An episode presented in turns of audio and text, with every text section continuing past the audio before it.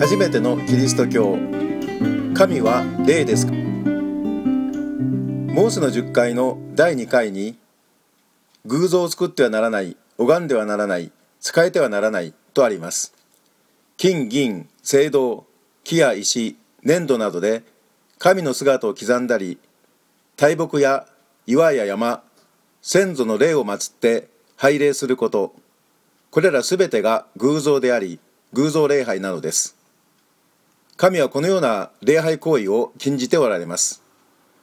なぜなら神は霊すなわち物やシンボル像などで表すことのできない霊的な存在だからです。イエス・キリストの御言葉。神は霊ですから神を礼拝する者は霊と誠によって礼拝しなければなりません。ヨハネの福音書4章24節。